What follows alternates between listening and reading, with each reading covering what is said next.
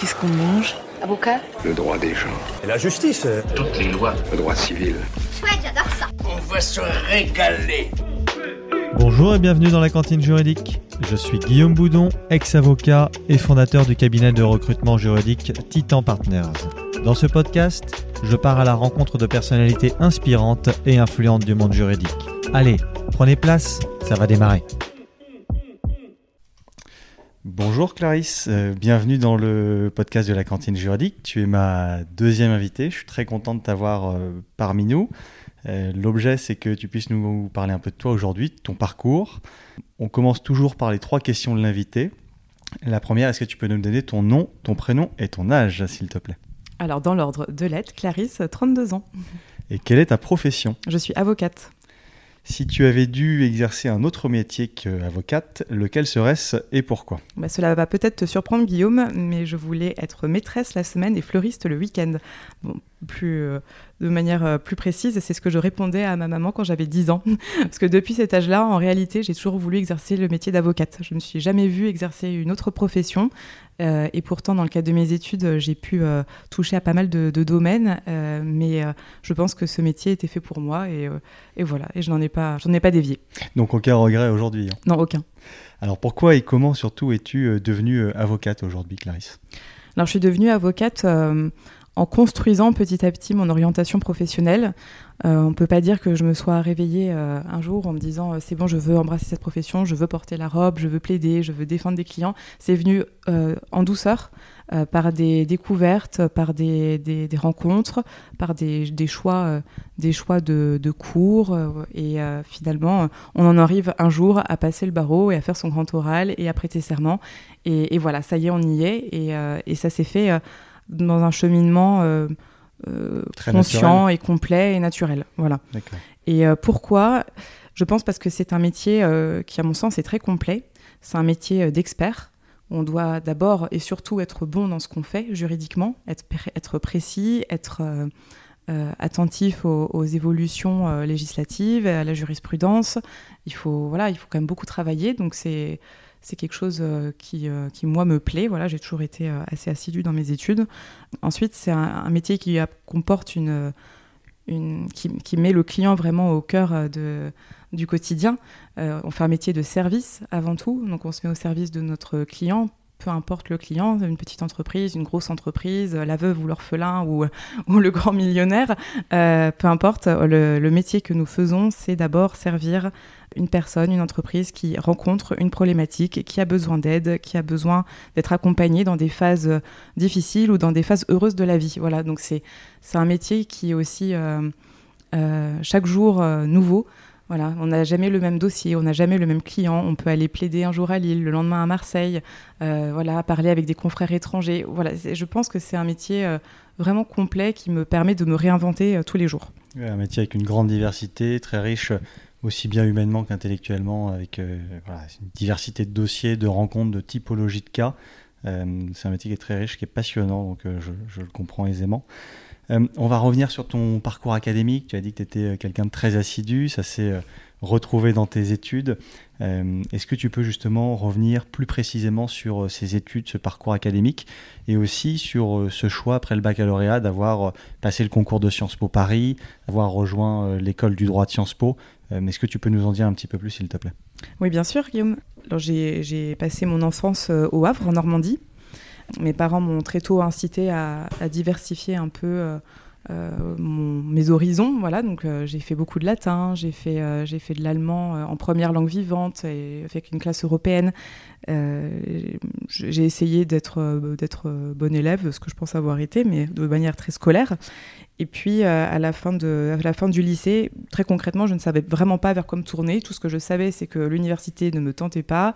Je voulais euh, découvrir euh, autre chose. Voilà, c'était, c'était un petit peu mon, mon rêve. Alors, cette autre chose, ça a été Sciences Po, parce que j'ai eu la chance d'être admise grâce à ma mention très bien au, au baccalauréat. Il me semble que c'était la dernière année où on pouvait prétendre à intégrer, intégrer Sciences Po Paris directement après le, bac sur cette surmention, sur dossier. Si je me trompe pas, quand on avait mention très bien à l'époque, tu étais admissible à l'oral, c'est ça? C'était, on était, non, on était admissible. Voilà, il fallait vraiment avoir une très bonne mention, très bien. Hein, c'était pas juste, pas juste 16 ou 17. Il fallait avoir vraiment de bonnes notes pour être accepté sur dossier. Et, et mon parcours à, Sciences Po a duré 5 ans. Les, les trois années du premier cycle avec euh, une année à l'étranger, en Allemagne, euh, et ensuite euh, le master à l'école de droit. C'était cinq années bénies de ma vie, je peux le dire comme ça, parce que tant par la richesse des enseignements que par les rencontres avec, avec les autres étudiants, je me, suis, je me suis découverte, je me suis devenue euh, j'ai affirmé ma personnalité euh, dans, ce, dans ce cadre. Et en fait en, touchant un peu à, plein de choses, à différentes matières, des, des cours qu'on n'a vraiment pas l'occasion de, voir ailleurs qu'à Sciences Po. Euh, j'ai fait de l'histoire de l'opéra en allemand, j'ai fait 6 heures de latin par semaine, fait, j'ai fait, fait, beaucoup de droit évidemment, mais en fait à Sciences Po on peut faire vraiment tout ce qu'on veut, voilà, tout ce qui nous intéresse, le moins de sujets de, géopolitique, euh, d'histoire. J'ai fait de l'histoire du Moyen Âge, j'ai fait de la finance, j'ai fait euh, de l'économie, j'ai fait de la géopolitique, euh, des sciences politiques évidemment. Tout ce qui nous attire peut, peut être étudié et, et, devenir en fait un sujet de, un sujet de passion, son futur métier. Et les rencontres que j'ai que j'ai nouées tout au cours de, de mes études sont précieuses. voilà. Et alors justement, pourquoi euh, Parce que Sciences Po, tu l'as dit, c'est très généraliste, euh, ça laisse place à une grande liberté intellectuelle, on peut faire un peu euh, ce qui nous y plaît. toi, tu as fait le choix du juridique après ces trois premières années, tu as rejoint l'école du droit. Est-ce que c'est des rencontres de, de, professeurs? Est-ce que c'est l'étude de matière juridique à proprement parler qui t'ont séduite et conduite à aller justement vers le juridique? Comment ce cheminement du droit c'est fait pour toi, même si Sciences Po, voilà, on est dans un institut d'études politiques, on est très proche des, institutions, donc le droit a une place quand même assez omniprésente dans, dans ces études. Pourquoi tu as fait le choix justement de faire que du juridique? C'est une, une bonne question. Euh, dans, pendant mes cours, je me suis rendu compte que évidemment le droit était partout dans notre société. On est dans un état de droit. Le droit maîtrise, enfin encadre notre vie, notre vie privée, notre voilà le euh, toutes les étapes de notre vie. Euh, ce que j'ai beaucoup apprécié, c'était euh, comprendre les différents systèmes juridiques français et étrangers, voir comment les notions de morale et de droit interagissaient entre elles. Toutes ces notions, la, la philosophie du droit, les, les, grands, les grands avocats, tout ça m'a beaucoup inspiré. Et je pense que c'est pour cette raison que je me suis tournée vers, vers l'école de droit. Euh, avec quand même un objectif professionnel au bout. C'est pas juste. Euh, c'est bien beau hein, d'étudier euh, les grands philosophes, mais au bout d'un moment, il faut aussi se décider sur un métier. Et, et oui, c'est certain que le métier d'avocat à ce moment-là était beaucoup plus. se, se préciser dans ma tête, oui. Et euh, c'était très intéressant parce que tu as parlé justement de cette étude de différents systèmes juridiques. Euh, il y a notre système franco-français, il y a le système anglo-saxon. Euh, tu as aussi étudié le système allemand parce que tu es parti dans le cadre de Sciences Po, si je ne me trompe pas, en troisième année en Allemagne. Tu avais cette chance déjà de parler un peu allemand parce que tu nous as dit que tu avais fait de l'allemand pendant tes études. Tu as pu en plus travailler dans un grand cabinet international que tout le monde connaît en droit des affaires, qui est la TAM. Est-ce que tu peux nous parler, nous raconter cette expérience euh, à proprement parler de, de stagiaire, de jeune femme en Allemagne? Comment ça s'est passé pour toi? Je pense que tous les étudiants de Sciences Po qui ont passé leur troisième année à l'étranger, euh, comme, pour eux, euh, cette année à l'étranger est vraiment euh, une parenthèse dans la vie. on est loin de chez nous, on est loin de nos amis habituels, on est dans, un autre pays, on découvre une autre culture, même si c'est une culture proche de la nôtre hein, en Allemagne, mais c'est vraiment une parenthèse. et durant cette année, j'ai eu la grande chance de participer à un, programme d'International Business Law dans une école de droit privé à Hambourg qui est euh, un petit écrin, euh, voilà, un petit écrin où, euh, où 30 étudiants se sont retrouvés de 27 nationalités différentes pour, voilà, pour apprendre du droit des affaires, mais enseigné en anglais et avec beaucoup évidemment de droit comparé, droit comparé des affaires. Alors évidemment, c'était une richesse euh, que tu imagines, puisqu'on avait euh, la chance de recevoir des grands professeurs. On était, euh, on était vraiment chouchoutés et coucounés dans, cette magnifique école qui est située dans un, parc botanique en plein centre-ville de Hambourg. Donc c'est un, cadre idyllique pour étudier, avec beaucoup de temps pour, pour lire, pour prendre le temps, en fait, de prendre le temps de ce qu'on n'a pas l'habitude de faire. Voilà, tout simplement. Hambourg, par ailleurs, c'est une ville magnifique avec une grande richesse culturelle, une ouverture sur, sur le port. Ça me rappelait un petit peu le Havre, finalement, dans l'esprit. et, et j'ai eu la chance, effectivement, de faire un, un, stage de six mois chez la Tam Watkins, plutôt en droit des affaires. Donc là, j'étais pas encore dans le droit du travail avec euh, des missions assez classiques de stagiaire, mais finalement en anglais et en allemand, ce qui est pas banal. Euh, voilà, et euh, ça m'a ça m'a confronté à la difficulté de, de s'immerger dans un autre système juridique que le, droit français et de rédiger en allemand, ce qui est quand même assez, assez particulier, et de, de travailler avec des avocats qui n'ont pas la même manière forcément de, concevoir un argumentaire juridique. Voilà, nous on nous enseigne une méthodologie euh, en France, c'est vraiment pas la même qu'en Allemagne, c'est pas la même qu'au Royaume-Uni. Donc euh, oui, ça, force à l'agilité d'esprit et, euh, et, toujours oui, dans une, ouverture. une ouverture d'esprit sur ce que les autres peuvent, peuvent faire.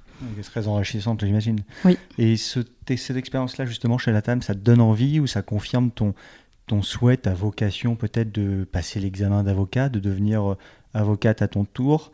Euh, est-ce que tu peux, bah, un, nous dire si effectivement ça a conforté ce choix, et deux, euh, ensuite nous parler de justement ce passage du CRFPA, ta rentrée en France, la fin de tes années à Sciences Po, continuer euh, ce cheminement dans ton parcours c'est probable que le, stage chez la Thème et Winkist n'ait pas été le plus déterminant pour, pour mon choix de, voilà pour le, choix d'embrasser la profession d'avocate.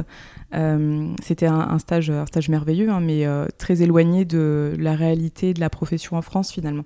Euh, voilà, donc je, je, pense que ce sont plutôt mes expériences en France qui ont été déterminantes pour pour euh, choisir de passer le barreau. J'ai effectué plusieurs stages dans différents cabinets, des cabinets français, des cabinets étrangers, euh, des cabinets euh, petits, des très gros, pour un petit peu tester les, voilà, tous les univers. et, comment tu as vécu justement ces premiers stages en cabinet d'avocat ensuite en France, dans d'autres univers? Ça devait être complètement différent sur des spécialités aussi différentes que celles que tu avais pu exercer en Allemagne? Oui, déjà j'ai fait le choix de me réorienter assez rapidement en, droit social. Euh, initialement, je devais euh, plutôt exercer en droit des affaires, peut-être en fusion-acquisition, ce, genre de matière. Et finalement, je me suis vite rendu compte que c'était euh, l'audit social qui m'intéressait et, toute la partie droit du travail dans, ce type de dossier. Donc là, je me suis dit, Clarisse, il faut peut-être faire un petit, donner un petit coup de volant et, changer d'orientation. parce que le métier d'avocat, c'est en fait, une palette de différentes compétences. Hein, et le, droit social, c'est vraiment très particulier. Donc je me suis, je me suis inscrite inscrite à un autre Master 2 à la Sorbonne pour euh, me respécialiser dans ce domaine-là. Et euh, c'est finalement mes stages en droit social qui m'ont vraiment donné envie d'exercer cette profession. Donc euh, avec la, chance de pouvoir rédiger des premières consultations, de pouvoir vraiment faire semblant d'être avocate finalement, me préparer. J'ai eu la chance de ne pas faire des stages un peu euh, red bibliothèque, on va dire. J'ai vraiment été impliquée souvent dans les dossiers, avoir eu la chance de rédiger des premières conclusions, d'être euh, en rendez-vous client, d'assister à des audiences.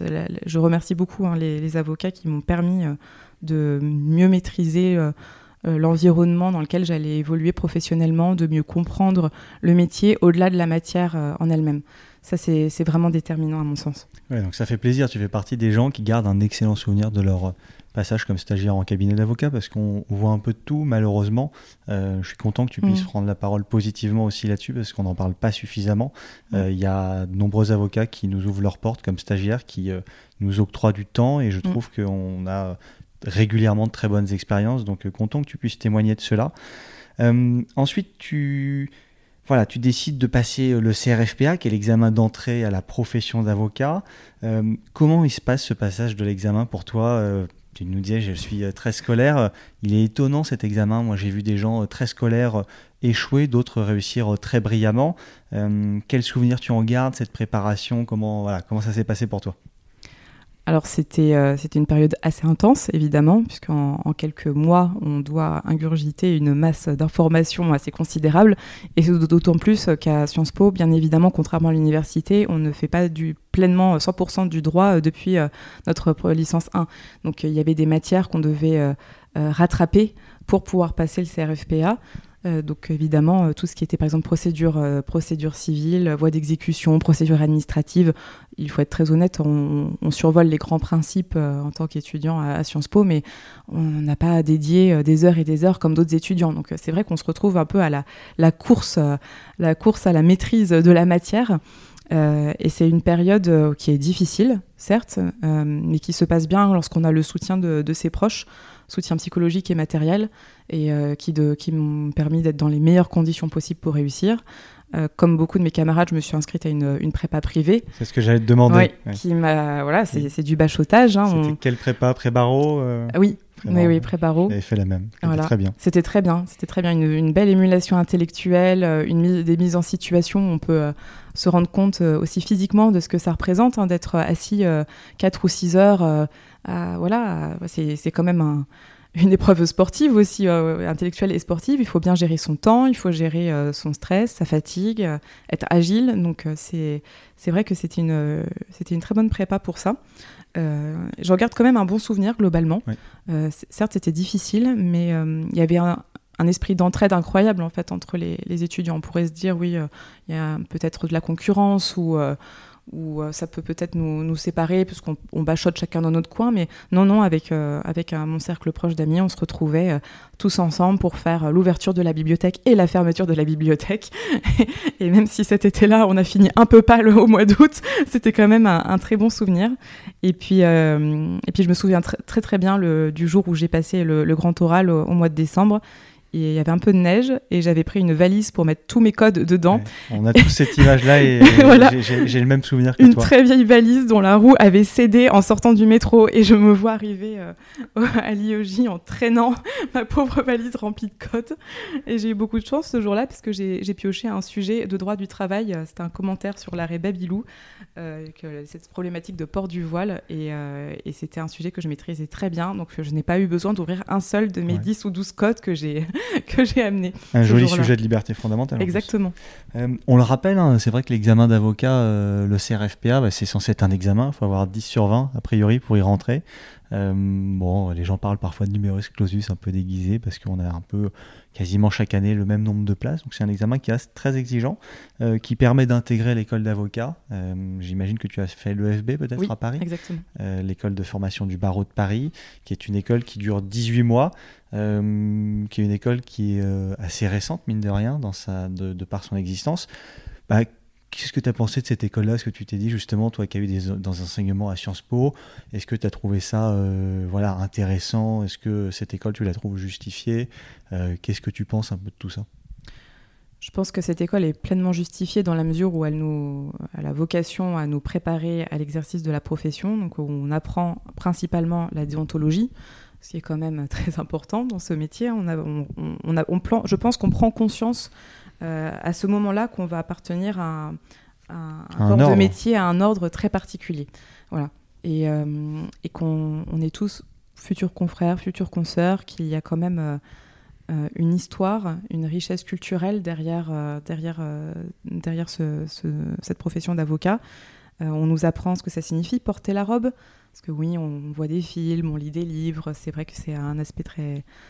On le fantasme beaucoup, hein, cette prestation de serment avec la, belle robe noire, euh, mais on nous apprend vraiment euh, qu'est-ce que, que ça symbolise, quel est le, qu'est-ce, que, que porter la robe veut dire au quotidien, même quand on ne l'a pas physiquement sur soi. Et euh, ça, c'est quelque chose dont je me souviens souvent. Voilà. Quand j'ai des dossiers difficiles et que je prends un temps de recul et je me, je me souviens de ces enseignements-là. On rencontre beaucoup de professionnels aussi, ce qui permet d'un peu d'affiner notre choix, soit de spécialité, soit de, de conditions d'exercice. Est-ce qu'on veut être collaborateur dans un cabinet? Est-ce qu'on veut travailler à son compte? Est-ce qu'on veut être associé tout de suite? Voilà, c'est un petit peu ces choix-là qu'on fait.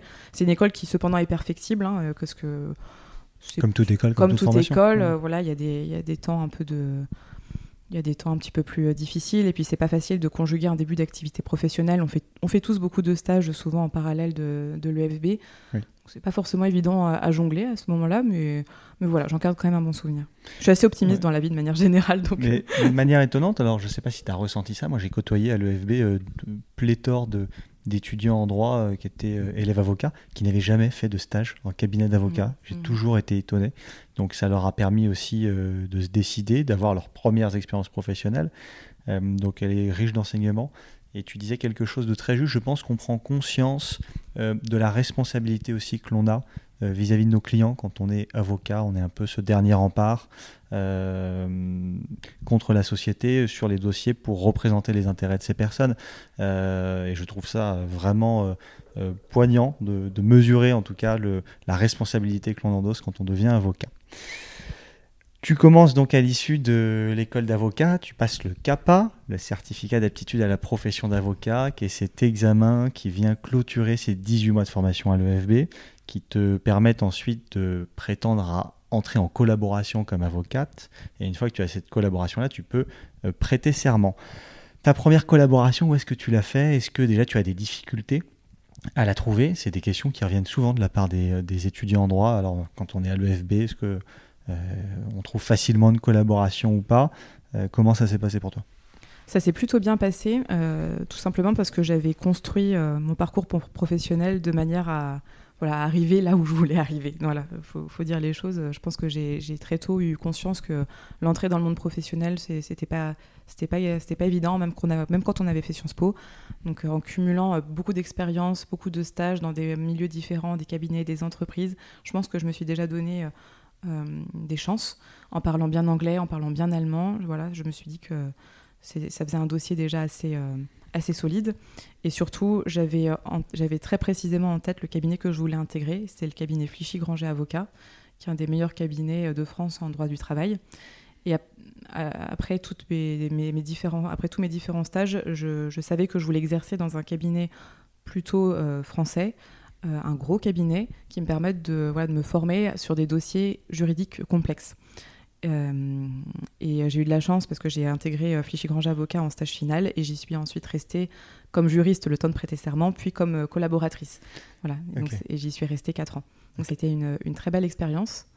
j'ai travaillé avec une associée qui s'appelle Florence Aubonnet, qui m'a appris mon métier concrètement. On peut parler peut-être de, mentor, je lui dois, je lui dois beaucoup, parce qu'elle m'a permis de monter en compétence assez rapidement sur des dossiers à enjeu des dossiers euh, en anglais, des dossiers euh, très techniques, et puis euh, avec une volonté quand même de, de me transmettre sa manière de travailler, son souci du détail, la manière de faire des recherches, de la manière de rédiger. Et c'est vrai que ce sont des premières années qui sont déterminantes parce que le, lien entre, et, entre collaborateurs et associés peut être très fort. Ça peut être, euh, ce, lien peut être parfois euh, difficile à, vivre hein, pour certains quand ça, quand ça se passe pas très bien, quand les personnalités sont pas accordées. Euh, dans d'autres cas, ça peut être ça peut être, ça peut permettre de décupler ses compétences en très peu de temps. C'est-à-dire que ces premières années ont vraiment été très enrichissantes. elles sont déterminantes d'ailleurs dans la qualité de la formation que l'on reçoit. Oui. moi, je rencontre, je rencontre pardon, beaucoup de, d'avocats qui malheureusement n'ont pas eu cette chance d'être euh, si bien formés. Alors c'est des hasards de rencontres, euh, parfois de la vie, euh, de disponibilité des avocats associés, et ils en payent un peu les pots cassés. Après 4-5 ans, ils se disent, bon ben voilà, j'ai été dans un cabinet, j'ai pas autant appris que ce que j'aurais dû apprendre. Et c'est vrai que c'est une chance durant ces premières années que tu aies eu la possibilité d'être aussi bien formé. J'imagine que c'est ce qui fait aujourd'hui que tu es aussi à l'aise dans les dossiers que, que, tu traites au quotidien. On y reviendra. Mais donc tu en gardes un très bon souvenir. Euh, ça fait plaisir encore une fois, je le dis, de l'entendre. Je, pense pas le... je te coupe Guillaume, pardon, mais là je pense aussi que la chance, elle se provoque un petit peu. Voilà, quand même. C'est-à-dire de, savoir avec qui on veut travailler, pourquoi, quel type de dossier on veut faire, quelle clientèle on veut, euh, on veut assister. C'est, il faut vraiment se poser toutes ces questions-là en fait pour être au bon endroit, au bon moment et se donner euh, les meilleures chances finalement. Voilà. Oui, bien sûr, mais après, tu vois, il y a, y a, une métrique que tu ne, que tu ne, que tu ne maîtrises pas, justement, c'est bah, la personnalité avec laquelle tu travailles. Alors là, tu as eu la chance d'être en stage final, donc euh, tu as eu la possibilité très tôt de dire, bon, bah voilà, je commence ma première collaboration avec euh, des personnes avec lesquelles je, suis amené à travailler au quotidien et ça se passe bien. Euh, il y a des gens qui font leur stage final et ils sont pas pris, ils commencent des premières collaborations, ça se passe mal parce que humainement ils s'entendent pas forcément bien avec leurs supérieurs. Il y a aussi des gens qui ont des difficultés euh, avec une charge de travail qui peut être colossale. Hein, parfois, on travaille tard, on est sur des dossiers techniques. Tu l'as dit, c'est beaucoup d'investissement. Il y a des gens, ça se passe pas très très bien. Alors, je suis d'accord avec toi, on, peut faire ce choix-là, mais euh, il y a quand même certaines limites. Parfois, il y a des choses qu'on ne maîtrise pas aussi. Oui, et puis il y a des. Euh, selon le parcours académique que, que, l'on a, c'est vrai que l'université française ne pousse pas forcément, ne donne pas forcément la, la, possibilité aux étudiants de faire beaucoup de stages ou de partir à l'étranger. Ils sont toujours un peu tiraillés entre est-ce que je reste en France ou est-ce que je prends une année pour découvrir autre chose. voilà, c'est aussi, c'est aussi les failles hein, du, du, système académique français. On, a, on a beaucoup à il faut qu'on s'inspire d'autres systèmes. Hein. C'est vrai que c'est, ça, me paraît anormal en fait aujourd'hui qu'on ne puisse pas permettre à des étudiants de faire au moins un semestre à l'étranger pour découvrir autre chose, pour se former, pour euh, apprendre, euh, apprendre une autre langue. C'est, une période de la vie qui est, euh, qui est propice à ça et ça devrait être imposé dans les parcours académiques. Mais tu as raison, je suis complètement d'accord parce que ça fait, le, ça fait écho à quelque chose, euh, bah, mes propres études. Quand on était en licence, il y avait toujours des gens qui se disaient en licence 3, est-ce qu'il faut que je parte à l'étranger ou pas? Et euh, bah, souvent, c'était euh, une année à Erasmus, ou alors c'est des gens qui poursuivaient par un LLM, mais ça se faisait un peu après. Et ceux qui, étaient, qui arrivaient en licence 3, ils se disaient, bah, en fait, si je pars en Erasmus, je vais être un peu mal vu comme une année un peu très cool où je vais faire beaucoup la fête et très peu travailler. Et en fait, il disait, bah, si je veux être pris dans tel Master 2, il faut que j'ai des bons résultats en France, que je fasse mon bon Master 1 euh, français. Et il y a des gens qui se sont un petit peu... Euh, euh, ils se sont pas permis justement d'aller à l'étranger de par ces parcours universitaires qui malheureusement ne poussent pas toujours à aller à l'étranger. Les cabinets d'avocats dans lesquels on est amené à travailler plus tard nous pousse, parce qu'on est dans des cabinets d'affaires anglo-saxons, donc il y a une culture étrangère. Mm. Mais les études, je suis d'accord avec toi, ça nous pousse parfois à être un peu trop franco-français mm. euh, dans le système éducatif. Ensuite, tu déménages à Nantes. Euh, tu as intégré Majorel Avocat où tu travailles aujourd'hui euh, comme avocate. Est-ce que tu peux nous parler de cette période de ta vie? Il y a eu des anecdotes très sympas que tu m'as racontées avant le podcast sur euh, le passage de ces entretiens. Peut-être qu'on va revenir déjà sur le fait que tu aies quitté Paris pour Nantes, ta recherche de collaboration, comment ça s'est passé? Et justement ces anecdotes sur ces entretiens. Oui, je, vais, être très honnête, hein, Guillaume. Hein. tout simplement, le, choix de déménager, de, quitter Paris euh, a été déclenché par euh, l'arrivée de ma première fille, Armance, euh, qui a aujourd'hui 3 ans et quelques.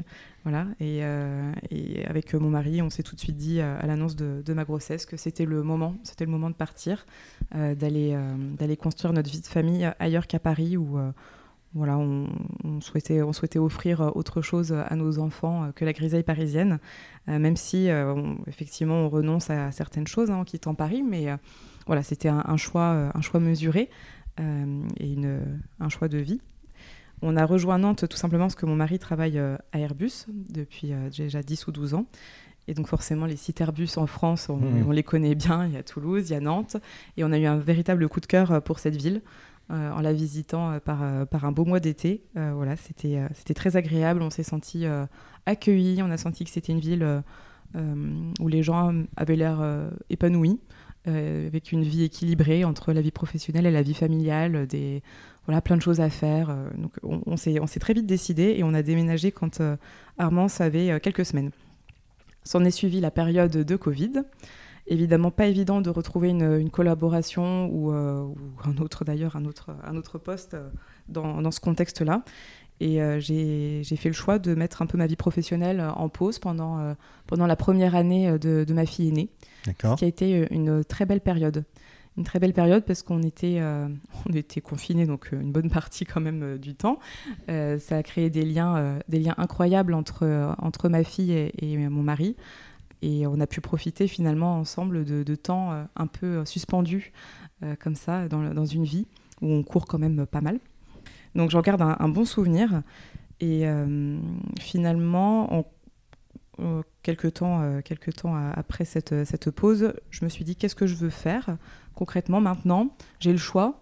Euh, j'ai le choix, est-ce que je veux rester avocate Est-ce que je veux devenir juriste Est-ce que je veux tenter euh, de travailler dans une organisation complètement différente, dans une association, euh, quelque chose qui soit porteur de, sens, de valeur Voilà, parce que c'est pas toujours évident de s'y retrouver. C'est vrai qu'à Paris, je travaillais beaucoup, j'avais des, bons horaires, c'est certain, avec un rythme de travail parfois un peu stressant. mais en même temps qui vont de pair avec des dossiers techniques et juridiquement complexes. Donc je savais pas très bien où est-ce que je voulais aller. Euh, j'ai fait un petit bilan, un petit bilan de carrière, comme on dit. J'ai testé, j'ai fait des entretiens dans des, dans des entreprises euh, dans des entreprises, dans des secteurs d'activité variés. Et à l'issue de ce petit tour, voilà, de ce petit temps d'introspection, il en est ressorti que le métier qui me correspondait, c'était le métier d'avocat. Donc, je me suis dit très bien, je vais, je vais donc me relancer dans une recherche de collaboration. Et on m'a fait quelques propositions, mais en même temps, il y avait quelque chose qui me, qui me chiffonnait. Je me disais, non, mais je veux pas retourner dans un mode de collaboration classique. J'ai envie de passer à autre chose. J'ai pas envie de retourner dans ce, dans ce lien hiérarchique un petit peu pesant entre collaborateurs et associés, sans avoir la possibilité, de, par ailleurs, d'exercer vraiment la partie libérale de la profession. Donc tout ça se, se mélangeait un petit peu euh, dans ma tête. Et euh, j'ai eu la chance de rencontrer euh, Olivier Motte et Jean-Charles Morisseau, qui sont les associés de Majorel. Euh, Olivier vient du même cabinet parisien que moi. Il a fait ses armes aussi chez Flichy Granger Avocat, ce qui nous faisait un point commun. Et mon ancien associé m'a dit euh, tout naturellement bah, va rencontrer Olivier, il connaît bien Nantes, euh, il pourra peut-être t'orienter un petit peu. Et s'en est suivi une première rencontre, puis une deuxième. Et finalement, un projet professionnel qu'on a construit ensemble, qui était de créer une, une division, une division un peu particulière au sein de Majorel dédiée au droit social international ce qui m'a beaucoup plu euh, dans, ce cabinet, c'est euh, évidemment l'intérêt euh, l'intérêt technique, hein, la matière, mais également les valeurs portées par les associés.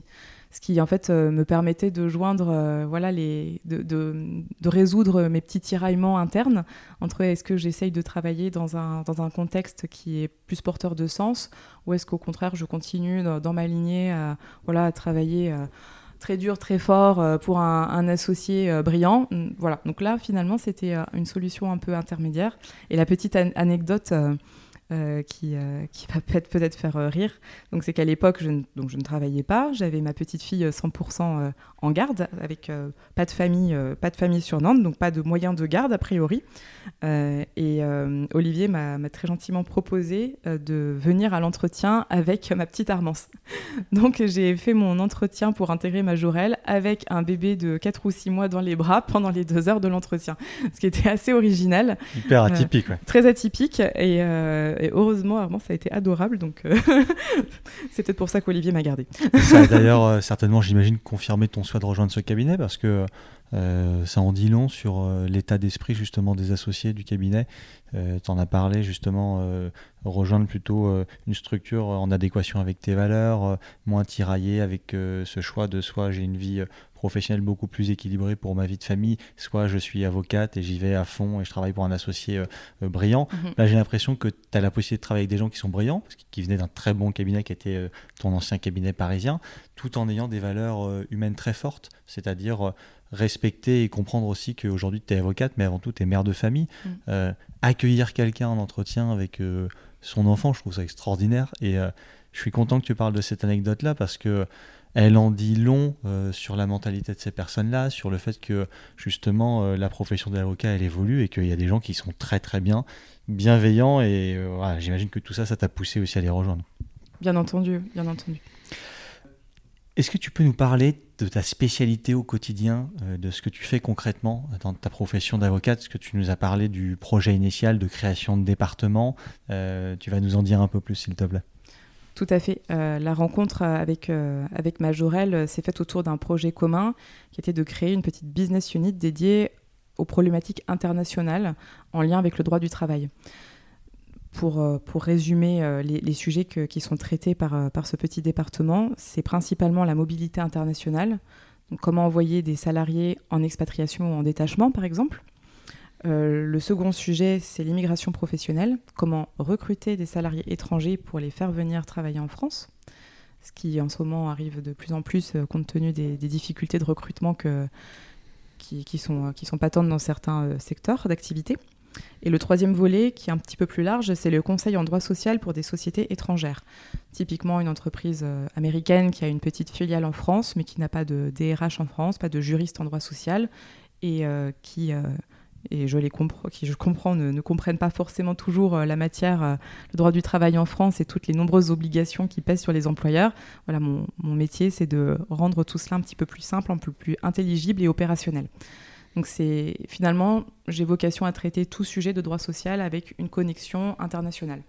Et pour ce faire, je travaille avec un, réseau formidable de confrères euh, étrangers Donc, en fonction des dossiers que j'ai à traiter, si c'est avec l'Allemagne, les États-Unis, la Grande-Bretagne, l'Afrique du Sud, Israël, le Pérou, le Mexique, ça me permet d'échanger avec des professionnels du droit, que ce soit des avocats ou, des juristes ou, d'autres métiers d'ailleurs. Ce sont des, rencontres très enrichissantes qui me permettent de, découvrir des systèmes juridiques différents, euh, de, aussi de maîtriser mieux euh, euh, la, manière de travailler bah, des, étrangers.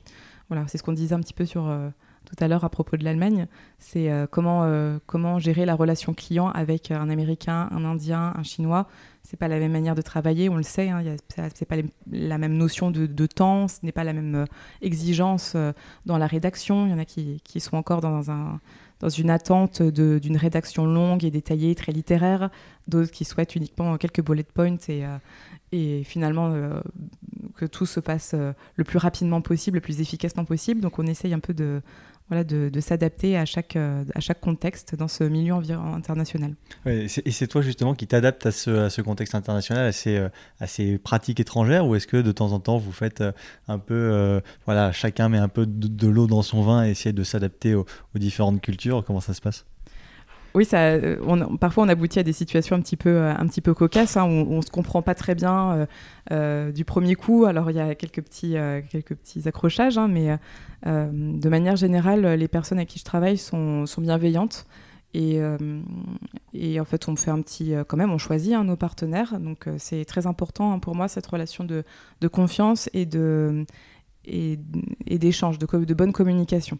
Euh, pas pour, c'est pas du tout pour être euh, naïf hein, que, je, que je dis ça, mais euh, moi je préfère un petit peu parfois mettre les pieds dans le plat et dire bon voilà qu'est-ce qui va pas, qu'est-ce qui vous qu'est-ce qui vous chiffonne, comment on peut faire pour avancer et travailler ensemble le mieux possible? C'est pas la peine parfois de, de faire des grandes phrases. Dans certaines cultures, on peut ne pas dire les choses de manière directe et, et c'est, très frustrant parce qu'on essaye d'avancer sur des dossiers et, in fine quand même hein, de, de rendre, euh, de rendre satisfait notre client hein, qui nous a mandaté. Donc, il faut jamais perdre de vue cet objectif. Et, euh, et quand il y a des petits points d'achoppement comme ça avec des confrères, moi, je préfère tout de suite mettre les, voilà, les points sur les i et, euh, qu'on se parle à cœur ouvert. Et tout de suite, ça, ça, va beaucoup mieux. Et on jongle entre des, des professionnels qui sont très business friendly, donc qui de prime abord sont très joviaux, qui, mettent qui mettent vraiment à l'aise, mais en fait qui ont une exigence derrière qui est très élevée d'autres qui peuvent paraître peut-être plus froids, mais qui finalement sont beaucoup plus compréhensifs sur euh, des délais, sur des montants d'honoraires. Donc euh, en fait, on, tâtonne un petit peu et puis finalement, ça se passe très bien. Ça se passe très bien, voilà. Bon, tu as de la chance en tout cas. Euh, tu fais partie quand même, j'ai l'impression, des pas des rares avocates, mais on, je croise beaucoup d'avocats hors de, en dehors de Paris tu as la chance d'exercer une profession euh, intellectuellement très riche dans un contexte international. On a toujours euh, tous en tête de se dire que les dossiers à fort enjeu, les dossiers euh, très intéressants sont trustés par les cabinets d'avocats parisiens. J'ai l'impression que c'est une chance énorme que tu as eue, c'est pouvoir quitter Paris avec une qualité de vie en province. Nantes-Paris, c'est deux heures et en même temps tu continues à, à traiter des dossiers super intéressants, internationaux et avec des gens de haute voltige intellectuelle. C'est extraordinaire. Oui, c'est bien résumé, Guillaume. je, mesure ma chance euh, tous les matins. et euh, on a beaucoup parlé de ça. Enfin, on a commencé à l'évoquer plutôt. Euh, tu as été voilà, es maman pour la deuxième fois, tu as deux petites filles. Euh, comment est-ce que tu arrives aujourd'hui maintenant à concilier ta vie euh, qui est toujours prenante d'avocate? Tu me disais aujourd'hui, ben voilà, j'ai encore une semaine à 1000 à l'heure, j'étais à Paris, j'avais plein de rendez-vous. Comment tu concilies ça aujourd'hui avec bah, ta vie d'avocate, mais aussi ta, ta, vie de maman et ta, et ta vie d'épouse?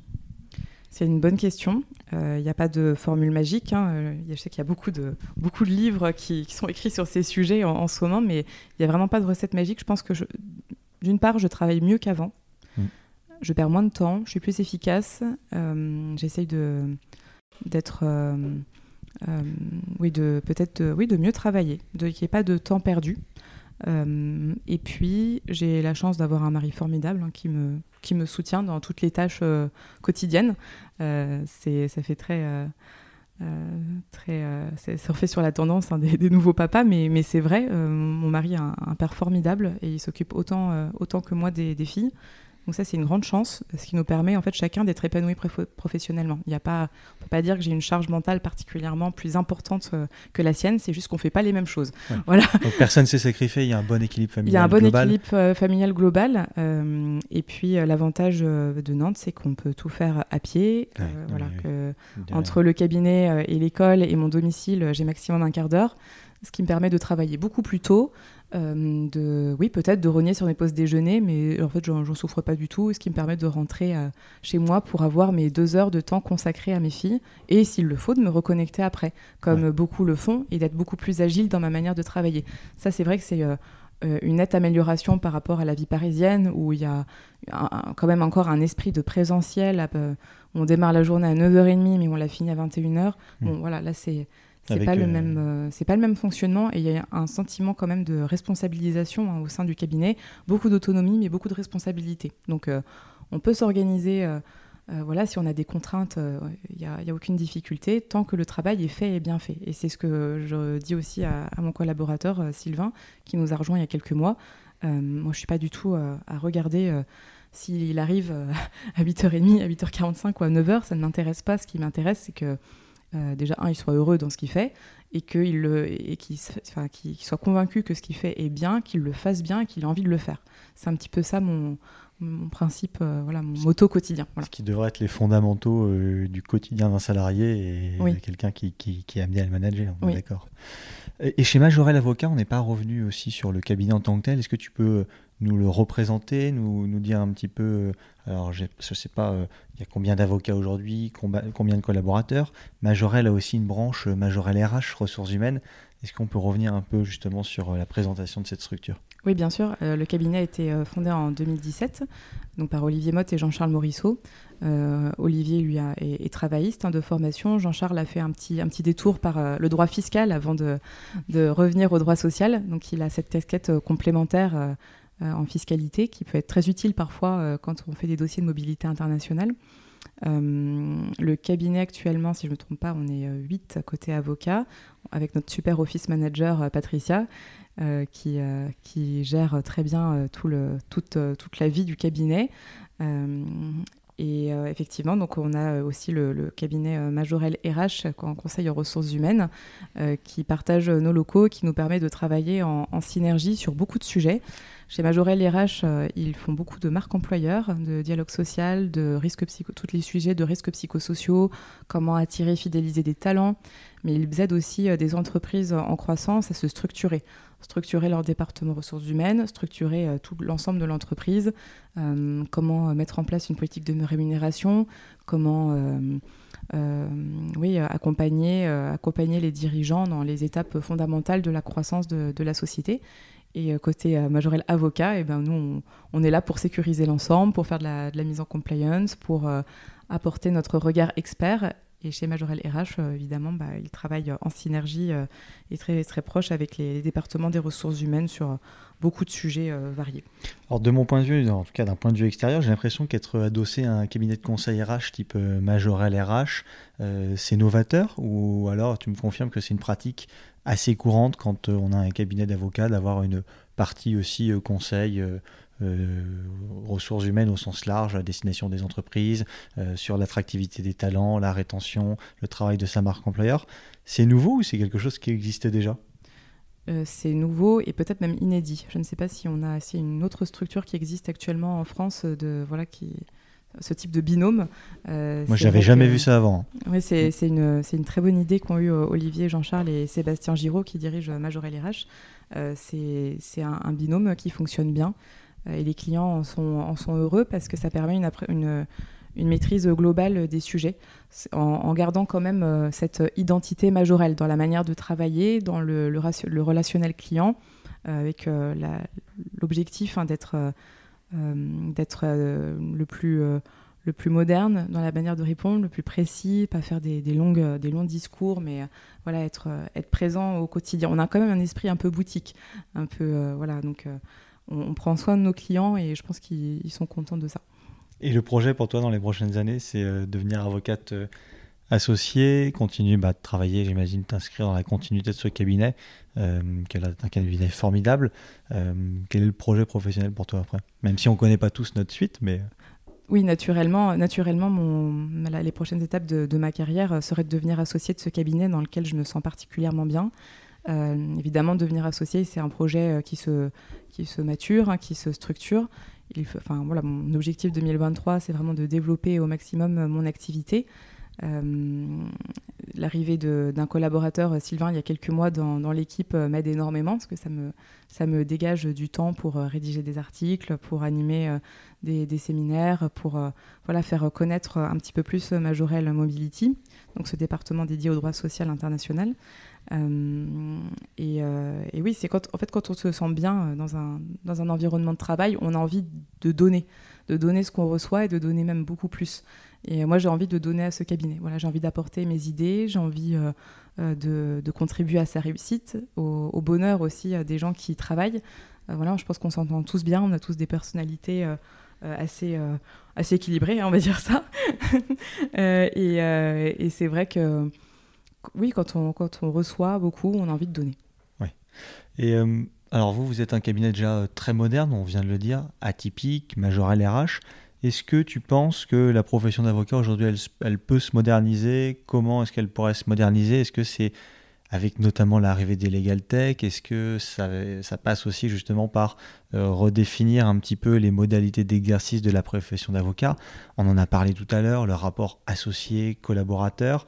Voilà, Qu'est-ce que tu penses un peu de tout ça, de la profession d'avocat? Euh, Est-ce qu'on a quelques clés aujourd'hui pour la moderniser? C'est vrai qu'on en parle beaucoup actuellement, euh, principalement aussi à cause de l'émergence des, intelligences artificielles qui sont de plus en plus perfectionnées. la profession d'avocat, oui, elle peut toujours se moderniser hein, sans, sans forcément devoir faire des, stories sur Instagram hein, ou sur TikTok. Hein, c'est pas c'est pas la vision que j'ai de, ma profession, euh, mais euh, oui, on peut toujours trouver des manières de travailler plus, plus efficacement. Euh, par exemple, je, sais que dans certains domaines du droit, comme le droit de la consommation, il y a des confrères qui ont la, la bonne idée de standardiser certains certains types d'actes, voilà, pour gagner en, en efficacité et pouvoir euh, proposer des honoraires plus abordables.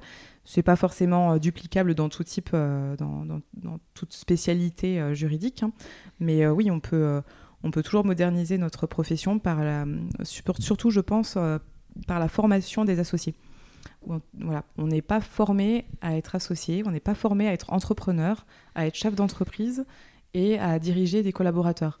C'est un pan de la formation qui, qui nous échappe totalement qu'on ne voit pas vraiment à l'EFB ou alors de manière euh, très superficielle. On peut, euh, on peut en découvrir les prémices dans certains cabinets quand on nous donne la chance, par exemple, de bah, relire des, des, préfacturations, de pouvoir animer des formations pour faire rayonner la notoriété du cabinet. Mais bon, c'est quand même, il faut le dire, de l'apprentissage un peu à la dure sur le terrain et voilà, sans, sans, beaucoup, sans beaucoup d'appui du, du, barreau ou euh, voilà. En tout cas, une certaine époque, là, je, vois qu'il y a de plus en plus d'initiatives, euh, y compris au barreau de Nantes, hein, pour proposer de, l'aide à des, jeunes avocats qui veulent s'installer. Je crois qu'il y a une commission euh, jeunes collaborateurs aussi au barreau de Nantes. il y a quand même des initiatives, ça et là, qui permettent de repenser notre, notre profession. Mais il y a énormément à faire si on veut garder notre indépendance, notre, notre manière d'exercer, notre valeur ajoutée. Quand on voit par exemple que les cabinets d'expertise comptable euh, proposent de plus en plus des consultations juridiques alors qu'ils n'ont pas forcément euh, euh, déontologiquement le, droit de le faire, ça pose question sur notre, place. Moi j'aime bien voir mon métier comme un peu un orfèvre. Voilà, on essaye de c'est certain, on est peut-être plus onéreux que d'autres services juridiques, mais l'avocat, il connaît son client, il l'accompagne sur le long terme. Et on endosse une responsabilité aussi. Voilà, exactement. Là, on a une responsabilité, on ne fait pas n'importe quoi, on a accès à quand même une, des bases documentaires euh, fournies, on, met du, on s'investit dans les dossiers, on fait des recherches qui sont pointues, on, se met vraiment au service du client et pour faire un service sur mesure. Donc c'est dans ce sens-là, la profession d'avocat peut pas non plus se moderniser à outrance parce qu'on on est quand même euh, dans un souci du détail et, de l'expertise qui est, élevé. Mais tu mets le point sur des, sujets que je pense qu'on a tous identifiés. Hein. Il y a des grosses problématiques, c'est que Les gens, par la force des choses, sont amenés à manager en cabinet d'avocat, mais n'ont jamais été formés pour être manager. Euh, donc on ne sait pas ce que c'est que la gestion d'équipe, on l'apprend bah, sur le terrain. Quand on est avocat, bah, on n'a jamais été formé, et d'ailleurs je le vois même à l'école euh, du barreau, sur euh, bah, des négociations de facturation, sur la gestion et le pilotage financier d'une structure, d'un cabinet d'avocats.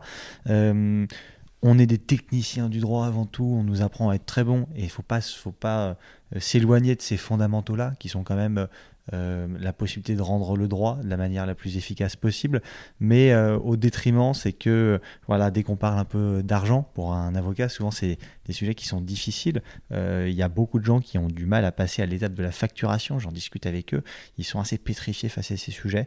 Donc oui, on peut se moderniser peut-être sur la manière d'exercer, en tout cas de se former à d'autres sujets que le juridique pour travailler de manière plus efficiente. Maintenant, on ne peut pas moderniser à outrance la profession, je suis d'accord. Bah alors, moi, ça fait quand même écho à une autre question que j'ai, mais les gens le savent. Comment on explique aujourd'hui qu'il y ait tant d'avocats et d'avocates qui quittent la profession aussi précipitamment? J'en suis un bel exemple, euh, mais comme aussi euh, bon nombre d'avocats, euh, il y a quand même pas mal de gens qui arrêtent. On fait des études longues, c'est 7-8 ans d'études. Parfois, tu, dis, tu le disais, on, on intègre des formations prestigieuses, sélectives euh, on se fait un peu suer quand même pendant ces euh, études de droit, même si elles sont riches intellectuellement. Euh, mais c'est quand même un constat d'échec selon toi ou pas? Je pense qu'il y a une, forte désillusion après quelques années d'exercice du métier. On nous fait un peu, c'est vrai, un hein, miroiter une profession qui apporte richesse et notoriété. Hein. Moi, je me souviens de mes, premiers cours à Sciences Po où un professeur nous disait Vous êtes l'élite de la nation. Alors, oui, vous êtes l'élite de la nation. Alors, c'est fort hein, quand on a 18-19 ans, on se dit Ah oui, quand même c'est super, hein, je vais avoir euh, mon parcours professionnel est tout tracé, je vais avoir une vie merveilleuse euh, euh, et, des, moyens importants. Non, c'est pas ça. La, réalité, c'est que le métier d'avocat est extrêmement vaste. On peut être seul à son compte à gérer des dossiers à, faible enjeu financier, mais il en faut parce que c'est un peu ça, hein. il faut aussi défendre, défendre la veuve et l'orphelin. Il y en a d'autres qui souhaitent se spécialiser pour euh, intervenir sur des dossiers à fort enjeu euh, financier, euh, faire du venture capital, voilà, des LBO, des choses comme ça, et avoir une vie, avoir un retour, voilà, très, avoir beaucoup de succès, hein, c'est très bien, il en faut aussi. Il y en a d'autres qui se spécialisent en droit pénal, qui acceptent de faire des permanences pénales à 2h du matin au détriment de, leur, de leur équilibre, de leur santé. Il y a une telle diversité que c'est difficile de, en quelques mots, d'englober euh, tous ces parcours qui sont différents. Mais quand même, moi, ce que, ce que je retiens, euh, c'est qu'il faut, euh, il faut épauler les, les, avocates. Voilà. Il y a quand même parmi toute ma tranche d'âge, hein, les, les, jeunes mamans, c'est là où c'est quand même le plus difficile. Mm. il y a aussi parfois une perte de, de sens hein, dans ce qu'on fait. quand on, on a des, quand même une, conscience, euh, par exemple écologique, euh, très forte, ou une recherche de, valeur dans le travail. quand on travaille tous les jours dans des magnifiques cabinets parisiens ou avec des, dossiers à, à, 6-7-0, évidemment, on peut perdre un peu. Euh, on s'éloigne de peut-être qui on est, comment on a été éduqué. Et je pense qu'il oui, y a cette désillusion qui, arrive assez rapidement après trois ou quatre années d'exercice. Et on se dit, mais finalement pourquoi, pourquoi je donne autant de, de, ma vie, de mon temps, de mon énergie à une organisation ou finalement qui ne souhaite pas me voir évoluer, devenir associé, ou euh, euh, un associé qui n'est pas présent pour, pour m'épauler, ou qui ne s'intéresse pas à ma vie privée, par exemple. Euh, c'est oui, je, vais te donner un exemple qui est très parlant. Une de mes, une de mes meilleures amies qui, qui est brillante, qui a fait ses armes dans les plus gros cabinets parisiens avec une une très belle progression de carrière qui était amenée à devenir probablement associée dans des, des top 10 euh, voilà, de la place parisienne, qui, euh, qui a quitté euh, brusquement ce monde pour devenir boulangère, avec la volonté de réimplanter une boulangerie dans un milieu rural en montagne pour tout simplement redonner l'accès au pain à des Français et des Françaises. Voilà. Et en fait, elle me dit qu'elle était mille fois plus épanouie euh, dans, ce, dans, cet environnement-là où elle sentait qu'elle faisait quelque chose d'utile pour, euh, pour euh, la société. Et c'est un petit peu triste parce qu'on perd, d'une certaine manière, la profession d'avocat perd une, une merveilleuse consoeur alors parce qu'elle n'a pas su lui donner les moyens de conjuguer, de concilier sa vie privée et sa vie professionnelle en y mettant le sens qu'elle recherchait. Voilà, c'est un exemple qui est patent. Voilà. moi, je mesure, j'ai beaucoup de chance d'être dans cet équilibre-là, mais c'est pas donné à tout le monde. Donc, je pense que oui, c'est il faut, il faut donner un peu les, armes et, peut-être mieux préparer les futurs avocats à, la diversité de la profession, à, ses, beautés, mais aussi à, ses faces cachées. Oui, tu l'as dit, il y a une très forte précarité aussi, on l'oublie trop régulièrement dans la profession d'avocat. Euh, l'image de l'avocat et de l'avocate dans la société, c'est des gens qui gagnent forcément très bien leur vie. Mm. Euh, c'est très valorisé et valorisant en société de dire qu'on est avocat. D'ailleurs, c'est assez marrant mm. quand on le dit. Euh, mais y a derrière, il y a une grosse précarité, il y a des écarts de richesse en fonction des spécialités qui peuvent expliquer euh, voilà, des départs, des désillusions. Il y a aussi une très forte pression, aussi bien dans les plus petits cabinets que dans les gros cabinets, hein, parce qu'on est sur des, des dossiers aussi à fort enjeu avec euh, des gens qui ont des euh, sujets de vie derrière très importants. Et euh, finalement, on s'éloigne un peu peut-être de l'essentiel. Parfois, on a une perte de sens pour beaucoup. Et quand j'interviewe des avocats, des avocates, ils me disent souvent quand même à l'unanimité, j'ai envie de revenir à l'essentiel. Et donc l'exemple que tu as cité de d'aller ouvrir une boulangerie, c'est peut-être ça finalement. chacun trouve son bonheur à un moment dans son parcours de vie. Euh, mais voilà, il y a quand même pas mal de gens qui quittent la profession d'avocat, et d'autres, c'est intéressant, qui reviennent aussi plus tard euh, et qui apportent aussi à la société et à d'autres entreprises euh, la richesse de leur parcours en tant qu'avocat. Donc je trouve que c'est assez vertueux quand même aujourd'hui. Alors quel conseil tu pourras donner aujourd'hui quand même à un étudiant, une étudiante qui serait tenté par la profession d'avocat? Est-ce que tu lui dirais allez foncer, c'est une merveilleuse profession? Est-ce que tu dirais bon voilà, allez-y mais en connaissance de cause, en vous renseignant, en faisant des stages? Euh, oui, je, pencherai plutôt pour la deuxième option. je lui demanderai euh, quel avocat veux-tu être finalement? Est-ce que tu veux euh, plaider? Il y en a qui détestent cet exercice, il y en a d'autres qui sont addicts hein, à la, voilà, qui, pour qui être avocat, c'est parcourir un palais de justice, c'est porter la robe, c'est travailler des heures durant sur, sur une plaidoirie. Voilà, pour d'autres, ça va être plutôt un métier de conseil, être plus, enfin travailler de manière peut-être plus individuelle, plus euh, plus, plus dans l'ombre, euh, c'est très varié. Est-ce que tu veux être euh, avocat dans un très gros cabinet, dans un petit, travailler en anglais, travailler en français Quel type de client tu veux, tu veux aider? Est-ce que c'est plutôt des particuliers, plutôt des entreprises? Quel, domaine du droit tu veux, tu veux découvrir? Il y, a tellement, il y a tellement de facettes. Est-ce que tu veux être droit, dans le droit du sport? Est-ce que tu veux être avocat travailliste? Est-ce que tu veux faire du droit des sociétés?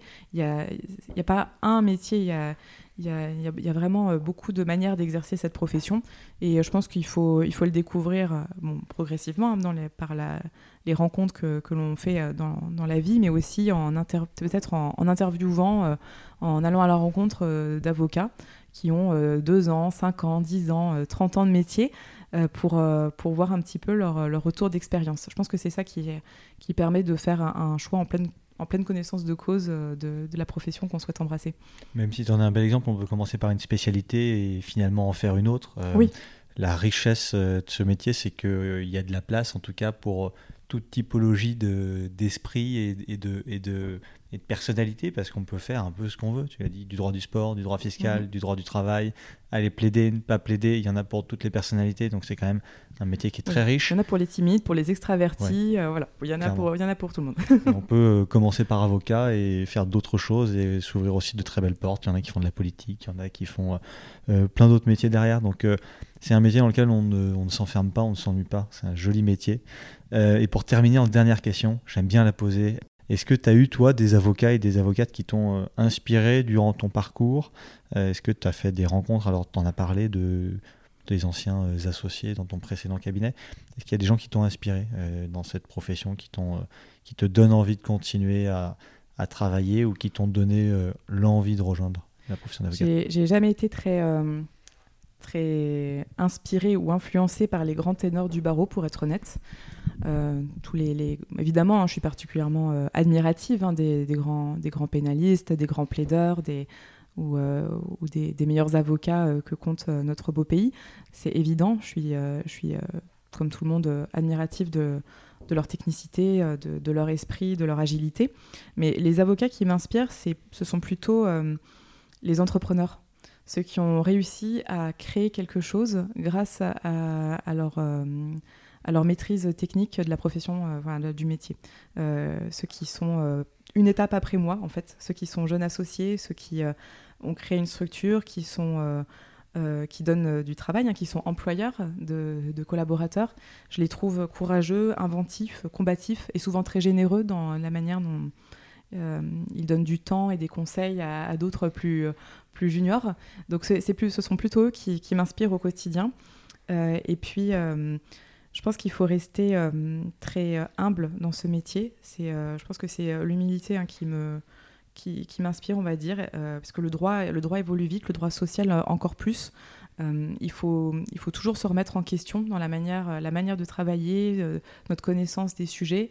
C'est un, petit peu ça qui me, qui me motive, en fait. C'est est-ce que chaque jour apporte son lot de défis. Est-ce que ce sujet que tu as fait une ou deux fois, finalement, tu ne peux pas l'aborder d'une autre manière, le redécouvrir, euh, faire, faire attention aux évolutions jurisprudentielles qui, euh, qui ont pu intervenir depuis un an, ça, va vraiment vite.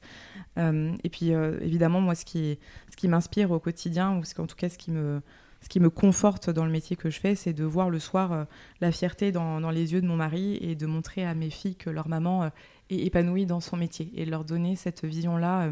je pense que c'est très important pour elles, pour les, les futures générations, de se structurer en voyant leurs parents heureux dans, dans leur métier et pas euh, voilà et pas des parents qui rentrent le soir en disant ah là là ma journée c'était difficile euh, mm. un tel m'a cassé les pieds euh, voilà d'être de, donner ce sentiment de, de, plénitude dans le travail et voilà de, de faire de son mieux finalement dans dans, dans, sa vie quotidienne. Là, un peu, en tout cas, tu as l'air de suivre le bon chemin pour y parvenir. J'espère aussi que à ton tour, tu seras source d'inspiration bah, pour les gens qui vont pouvoir nous écouter, les étudiants, les étudiantes, euh, les personnes qui ne connaissent pas le droit, qui ont envie d'en savoir un peu plus. Euh, merci en tout cas, Clarisse, d'avoir été euh, l'invitée de ce podcast. On te souhaite bah, une bonne année 2023. Ah oui, on peut encore se le dire. oui. Merci. bonne année à tous. Beaucoup de beaucoup d'épanouissement pour la suite. et puis on se dit à très bientôt. Merci, Clarisse. Qu'est-ce qu'on mange? Avocat? Le droit des gens. Et la justice? Toutes les lois. Le droit civil. Ouais, j'adore on va se régaler.